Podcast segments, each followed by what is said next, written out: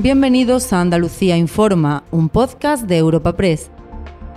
En este espacio podrás conocer en unos minutos las noticias más relevantes de nuestra comunidad. Hoy es 13 de febrero y estas son algunas de las informaciones más destacadas en nuestra agencia. La situación de la sanidad pública vuelve al primer plano tras las masivas movilizaciones en Madrid.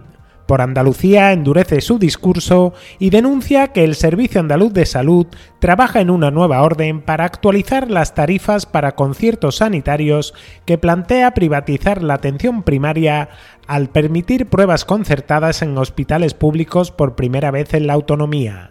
La Consejería de Salud rechaza que el cambio de esta orden vaya a suponer privatización de ningún tipo y pide responsabilidad a la oposición para no engañar a la ciudadanía. Escuchen a Inmaculada Nieto, portavoz parlamentaria de Por Andalucía, y Catalina García, consejera de Salud. Las repercusiones de estos cambios, de privatizar la atención primaria, de permitir que se utilicen los hospitales públicos por parte de empresas privadas, es algo inédito en Andalucía, pero no lo es en otras comunidades y ahí está Madrid, donde su personal sanitario y su ciudadanía están padeciendo las consecuencias de este modelo que ahora quiere implantarnos el Partido En campaña no todo vale y lanzar mensajes que puedan eh, eh, incurrir en error, en error a la población es peligroso.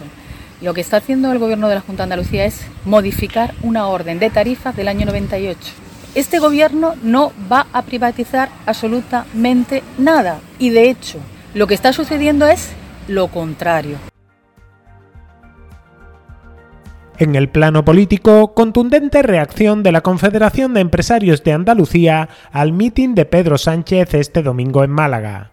El mensaje del presidente del gobierno pidiendo a la patronal coherencia y responsabilidad para no reclamar sacrificios salariales a los de abajo mientras hay un festín para los de arriba, ha provocado una respuesta inédita de la CEA ante lo que considera un ataque a los empresarios con mensajes radicales que traspasan todas las líneas rojas del respeto institucional dentro del diálogo social. La Junta comparte estas críticas y afea que Sánchez pida coherencia a la patronal mientras utiliza el Falcon para viajar de Sevilla a Málaga para un acto de partido. Ramón Fernández Pacheco es el portavoz del gobierno andaluz. Ningún andaluz puede ir en avión de Málaga a Sevilla a no ser que tenga un avión privado.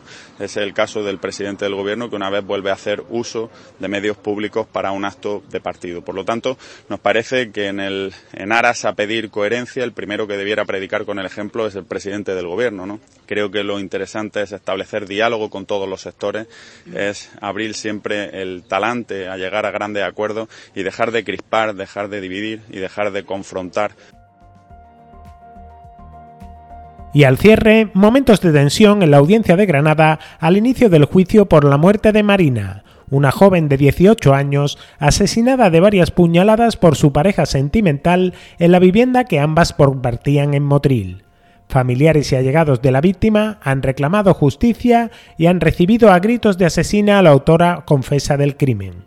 Un jurado popular será el encargado de decidir sobre este caso en el que la Fiscalía pide 17 años y medio de prisión que la familia de la víctima que ejerce la acusación particular eleva a prisión permanente revisable. Así se ha expresado la madre de Marina a las puertas de los juzgados de Granada. Hacía con ella todo lo que quería, echaba la calle, le el pelo, los meados, de todo. Yo tendía, me tiraba los, los tiestos de tierra, todo, todo.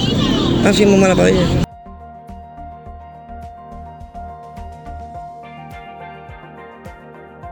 Recuerda que puedes encontrar estas y otras muchas noticias en la sección Andalucía en nuestra web europapress.es.